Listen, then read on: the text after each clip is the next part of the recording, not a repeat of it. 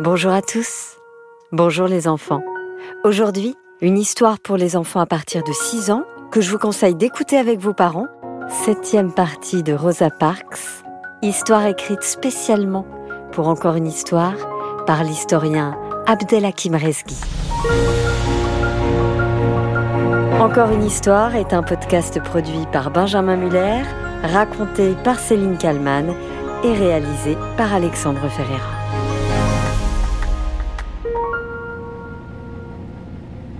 L'itinéraire emprunté par le bus 137 entre l'arrêt Ulysse Grant dans la partie est de la ville et la station James Madison, située au sud-ouest, était particulièrement long et sinueux. Compte tenu de la circulation très dense en cette belle journée de mars, Rosa estima que le trajet durerait sans doute une demi-heure. Elle jeta un coup d'œil à sa montre, puis elle se mit à contrôler le contenu de sa mallette. Elle voulait s'assurer, en particulier, qu'elle avait bien emporté avec elle son diplôme et quelques autres documents indispensables lors d'un entretien d'embauche. Ces quelques vérifications effectuées, la jeune femme se mit à réfléchir à ce qui l'attendait. Combien y aurait-il de candidats se demanda-t-elle. Et les questions qu'on poserait aux postulantes Seraient-elles difficiles? Comme les idées commençaient déjà à se bousculer dans son esprit, et qu'elle sentit monter l'angoisse, Rosa décida de penser à toute autre chose. Elle prit donc une grande inspiration et à travers la vitre admira le paysage, laissant divaguer son imagination face au spectacle de la ville.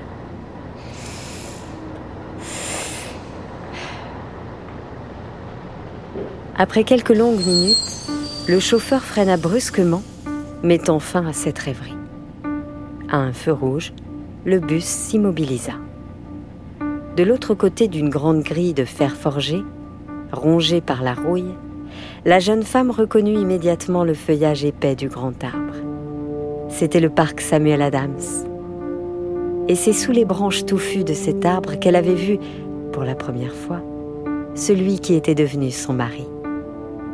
Elle entendit alors, tel un chuchotement, la voix réconfortante de Raymond. C'est comme s'il était là, présent, à ses côtés, répétant inlassablement les mêmes paroles, bienveillantes et confiantes. Tu es faite pour ce métier, ma Rosa. Les enfants de ta classe seront les plus chanceux du monde. Je crois en toi, ma Rosa. Puis en écho à cette voix d'homme, grave et douce, ce fut la voix rassurante de sa chère tante Fanny qui résonna en elle avec ces paroles inoubliables. Ne laisse jamais ni rien ni personne t'empêcher de faire ce que tu as décidé pour toi. Tu m'entends? Jamais. Si tu veux être institutrice et que tu t'en donnes les moyens, tu seras la meilleure des maîtresses que ce pays ait jamais compté. Tu m'entends? La meilleure. Rosa était maintenant parfaitement sereine.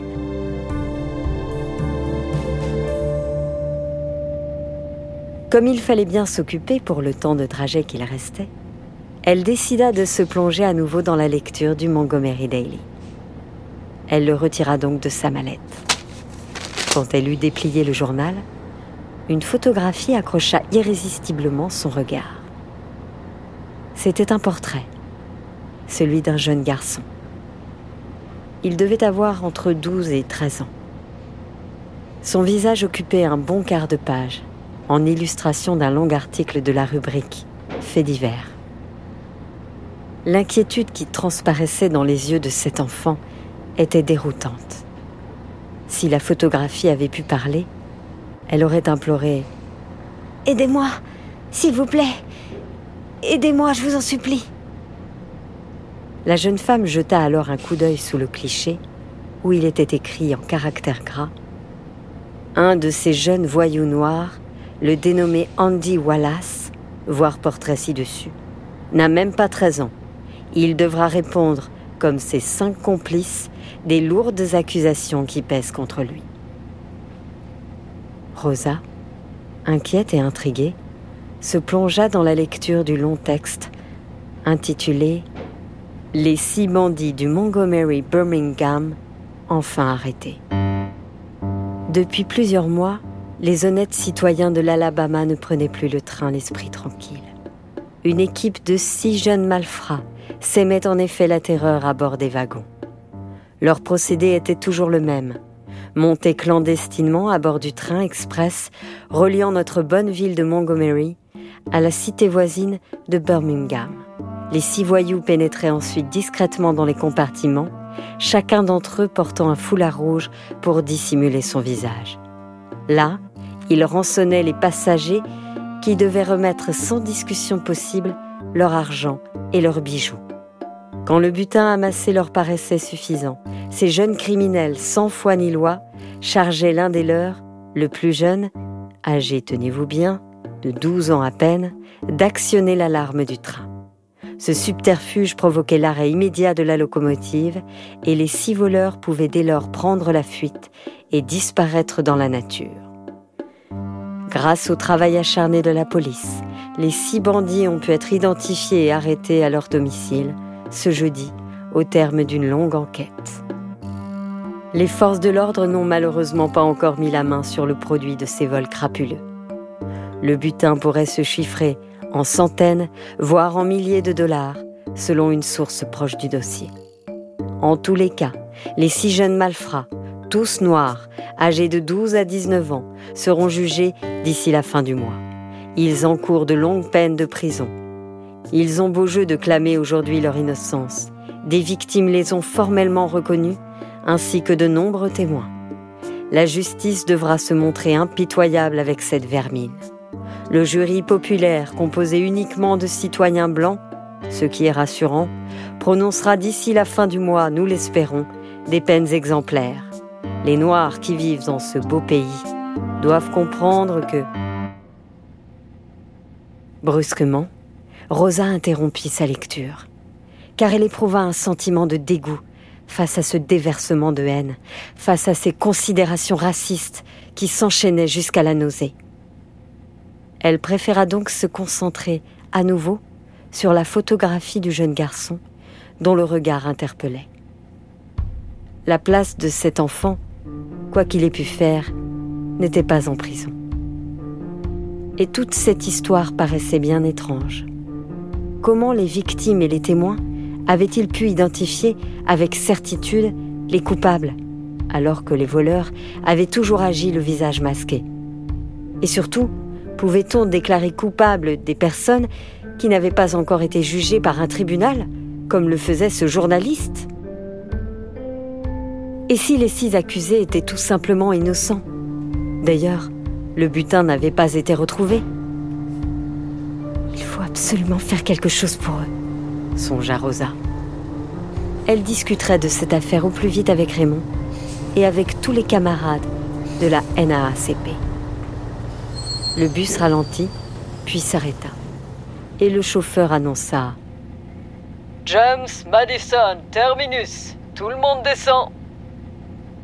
Rosa quitta ses pensées, rangea soigneusement le journal dans sa mallette et se précipita vers la porte arrière, comme tous les passagers, pour descendre du véhicule.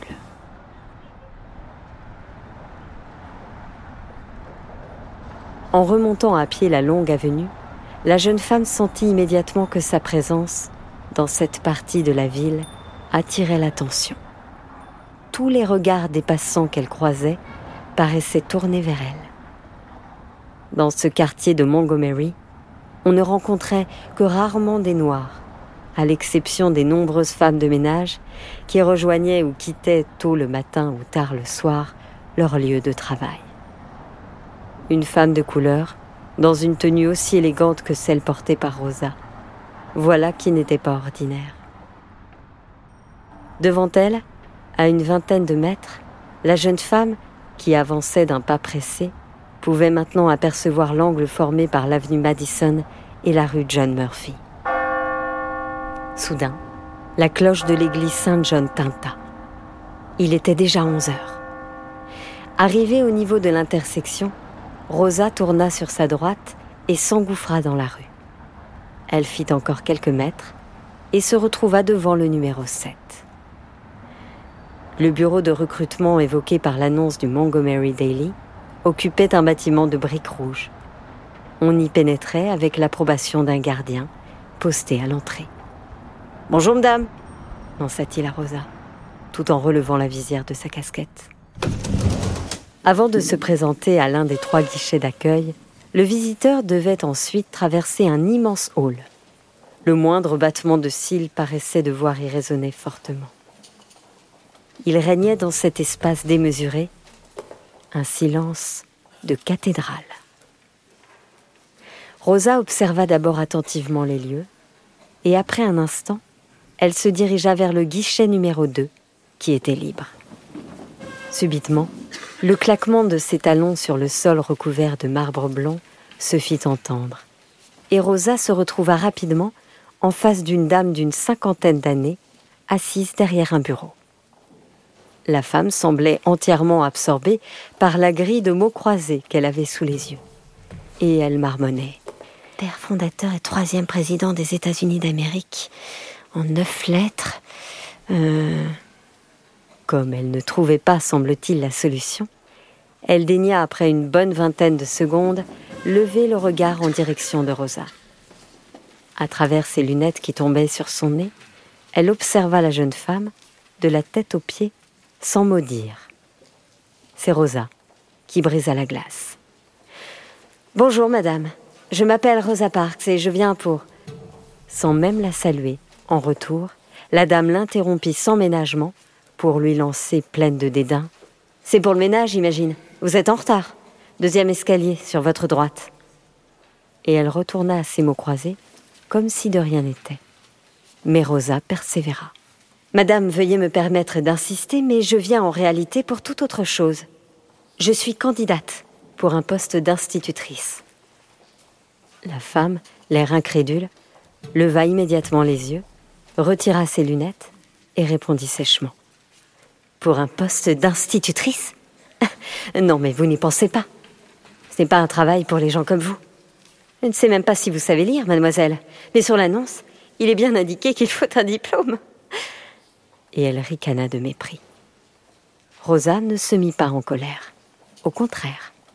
Sereinement, elle prit contre elle sa petite mallette pour en sortir son diplôme qu'elle présenta fièrement à la dame, tout en déclarant Je vous rassure, madame, je sais lire, et j'imagine que c'est votre cas également. Alors, si vous le voulez bien, prenez et voyez par vous-même. La femme, l'air encore plus suspicieux, attrapa le document et l'inspecta longuement. Après un instant, elle rendit son diplôme à Rosa et bougonna. Puisque c'est écrit sur ce morceau de papier, décidément, on aura tout vu. Et après quelques secondes, elle ajouta Premier escalier, sur votre gauche. Deuxième étage. Présentez-vous au bureau 212. Rosa la remercia, mais avant de quitter cette femme particulièrement désagréable, elle ajouta Jefferson. La dame leva les yeux et demanda Pardon? Rosa répéta l'air enjoué. Jefferson, père fondateur et troisième président des États-Unis, en neuf lettres. Jefferson. C'est la solution de votre mot croisé. La dame écarquilla les yeux, puis elle se pencha à nouveau vers son magazine, stupéfaite. Rosa expliqua Père fondateur, parce que Thomas Jefferson a rédigé en grande partie notre déclaration d'indépendance en 1776. Et troisième président, parce qu'il a succédé à John Adams. Mais ça, tout le monde le sait. La femme de l'accueil devait s'avouer vaincue. Elle hésita, puis elle remplit les neuf cases de son jeu. Et du bout des lèvres, elle bégaya. Eh bien, vous en savez des choses. Il faut bien, répondit Rosa, ne pas être trop ignorante si on veut enseigner aux enfants. Je vous souhaite une très bonne journée, madame. Rosa se précipita alors vers le grand escalier. Elle avala les marches deux à deux et parvint rapidement au deuxième étage. Traversant le long couloir, elle recherchait attentivement le bureau indiqué. 209, 210, 211. Voilà, c'est là. 212. C'était une grande porte en bois sculptée une plaque de métal gravée portait sous le numéro l'indication suivante. Bureau de M. Douglas Grant, direction des écoles primaires, chef de service. Rosa respira profondément. Puis, pour éclaircir sa voix, elle toussota. enfin, Entrez Rosa poussa la porte, qui grinça. Derrière d'épaisses volutes fumées, un homme parfaitement chauve, au ventre proéminent, regardait par la fenêtre, un énorme cigare accroché aux lèvres. Il se retourna immédiatement et s'adressa à Rosa, tout en désignant un siège installé de l'autre côté de son bureau. Bonjour, je suis Douglas Grant. Je suis le chef de service de la direction des écoles primaires de l'État d'Alabama. Je vous en prie, prenez place. Et dans un cendrier qui débordait, il écrasa son mégot. Bonjour, monsieur, je vous remercie, répondit Rosa tout en s'asseyant, l'air faussement assuré. Car l'homme, quoique souriant, était intimidant. Vous venez, j'imagine, reprit-il, pour l'un des postes d'enseignante que nous cherchons à pourvoir pour la rentrée prochaine, c'est bien cela? Parfaitement, monsieur. Très bien, jeune femme. Pourriez-vous, s'il vous plaît, pour commencer, vous présenter brièvement? Eh bien, eh bien, je, m'appelle Rosa Parks, Madame Rosa Parks, et j'ai 21 ans. Et je viens tout juste d'obtenir mon diplôme d'enseignante. Et depuis mon plus jeune âge, j'ai toujours voulu faire ce métier. C'est la raison pour laquelle je me présente devant vous. L'homme la relança. Et comment cette vocation vous est-elle venue, Madame Parks? J'ai eu la chance d'avoir, quand j'étais moi-même élève, une institutrice formidable que j'admirais profondément, parce qu'elle savait s'intéresser à tous ses élèves, les faire travailler sérieusement et aussi les faire progresser. Mais toujours dans la bonne humeur. Elle était stricte, mais douce aussi, exigeante, mais compréhensive. Et surtout, elle m'a appris à être ambitieuse. Et je lui dois beaucoup. Monsieur Douglas dodelinait de la tête et souriait, en signe d'approbation. Soudain, il demanda avec autorité. Puis-je voir votre diplôme, jeune femme? Et votre relevé de notes également, si vous voulez bien. Rosa s'exécuta et fouilla dans sa mallette. Les voici, monsieur Douglas. L'homme prit les documents, les parcourut rapidement, avant de constater ébahi. Mais toutes vos notes sont excellentes et l'excellence dans toutes les matières, cela n'est pas courant. Félicitations, Madame Parks, c'est remarquable. Je vous remercie, répondit Rosa en esquissant un sourire de timidité. Madame Parks, reprit M. Douglas, qui avait pris un air grave, j'ai, à vrai dire, une assez mauvaise nouvelle à vous annoncer. Le sourire disparut du visage de Rosa, et son cœur s'emballa. L'homme alors expliqua. Il est aujourd'hui très difficile, chère madame, de recruter une bonne enseignante. Parce que c'est un métier difficile et qu'il faut des qualités extrêmement rares pour l'exercer. Vous êtes, voyez-vous, la huitième candidate de cette matinée. Et pas une seule ne correspond à ce que nous recherchons. Rosa eut soudain l'impression que son cœur cessait de battre. Elle baissa les yeux. Pas une Sauf vous, Madame Parks reprit plein d'enthousiasme Monsieur Douglas. Vous êtes même la candidate idéale. Vous êtes brillante, en effet, vos résultats en témoignent, et vous vous exprimez avec aisance et clarté. Et surtout, c'est l'essentiel, vous avez compris ce que ce métier exige. De la passion, de la patience et de la rigueur. Je garde donc avec moi ces documents pour votre dossier. Nous vous recontacterons ultérieurement par courrier. Rosa se redressa, incrédule. C'était comme si elle revenait à la vie. Cela veut dire que. que je suis prise? demanda-t-elle. J'y suis personnellement favorable, absolument, Madame Parks. Toutefois, la décision finale ne me revient pas. Elle appartient au chef de la direction des affaires sociales, Monsieur Wyatt. En tout cas, avec un dossier aussi solide, vous pouvez être confiante, Madame Parks. Je ne vous retiens donc pas plus longtemps. Monsieur Douglas, en la raccompagnant, salua Rosa d'une poignée de main chaleureuse. En se refermant, la lourde porte du bureau 212 claqua. Rosa, qui avançait en direction du grand escalier, se mit alors à sautiller de joie. Elle n'avait qu'une seule idée en tête, rentrer au plus vite pour annoncer la nouvelle à Raymond. À 13h47 précise, le bus déposa la jeune femme et deux autres passagers devant le numéro 16 de la rue Ulysse Grant. À peine descendue, Rosa courut aussi vite qu'elle put jusqu'au numéro 8.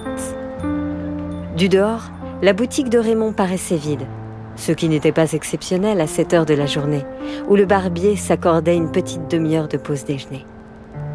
Rosa s'approcha de la vitrine et aperçut au loin, dans l'entrebâillement de la porte de l'arrière-boutique, la silhouette de son époux. Puis, la jeune fille entrevit une autre silhouette, et une troisième, et une autre encore. Intriguée par cette mystérieuse assemblée, Rosa poussa donc la porte et pénétra discrètement dans le salon. Elle traversa la boutique à pas de loup, contournant prudemment le siège pivotant pour parvenir au seuil de l'autre pièce. Là, elle écouta à la porte en prenant garde de ne pas être vue. Elle reconnut la voix de Martin Foster. Le jeune homme comptait.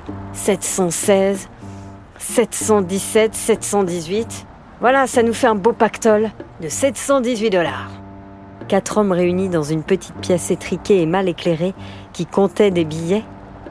Rosa songea immédiatement aux bandits du train et ces pauvres enfants qu'on accusait sans doute injustement, et à ce butin qui n'avait pas été retrouvé. Alors, sans trop réfléchir, elle poussa brutalement la porte. Les quatre hommes se retournèrent, surpris par cette éruption. Raymond, tu vas immédiatement me dire d'où vient cet argent exigea Rosa. Qu'est-ce que vous avez fait? Rosa se réjouit Raymond.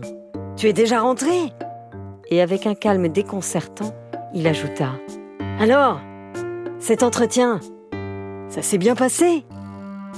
Raymond, reprit Rosa avec fermeté, je t'ai posé une question. D'où vient tout cet argent?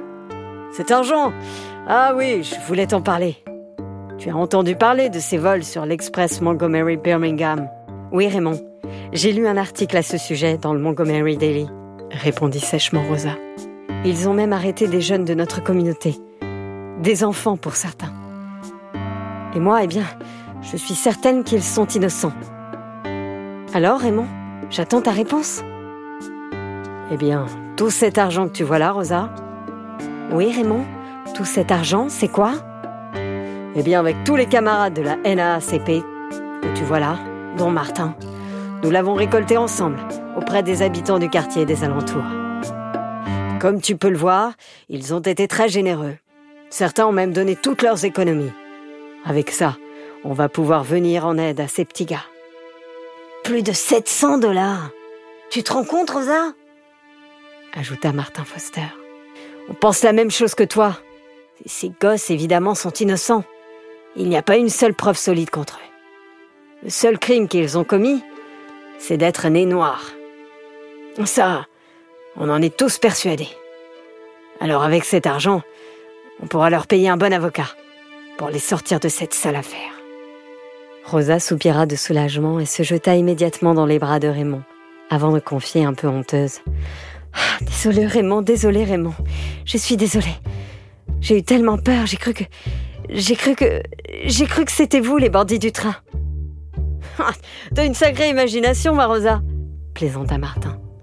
Alors, comme ça, tu trouves qu'on a des têtes de brigands? Et tous se mirent à rire. Et ton entretien, Rosa, raconte-nous. Comment ça s'est passé? demanda Raymond. Euh. Ah oui, l'entretien. Eh bien, ça s'est très très bien passé. Monsieur Douglas, qui m'a reçu, était vraiment très enthousiaste. Ils m'enverront bientôt un courrier pour me confirmer que je suis prise. Bien, c'est une excellente nouvelle, déclara Raymond. Allez, allons tous à la maison, manger un morceau. J'ai des clients qui arrivent dans 20 minutes.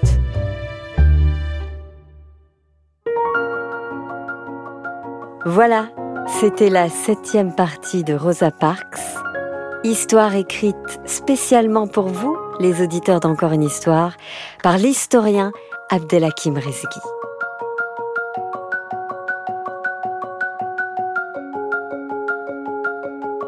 Encore une histoire est un podcast produit par Benjamin Muller, réalisé par Alexandre Ferreira et raconté par Céline Kalman. Je vous le rappelle les enfants, n'oubliez pas de dire à vos parents de mettre des étoiles, 5 étoiles, sur Apple Podcast ou sur toutes les autres plateformes d'écoute. Ça nous aide vraiment pour la suite. N'hésitez pas non plus à parler de ce podcast à vos enseignants. Vous pouvez peut-être euh, écouter des histoires pendant les temps calmes. Merci encore pour tous vos messages que l'on reçoit euh, quotidiennement. Ça nous aide et ça nous encourage tellement pour la suite. Je vous embrasse très fort les enfants et je vous dis à bientôt.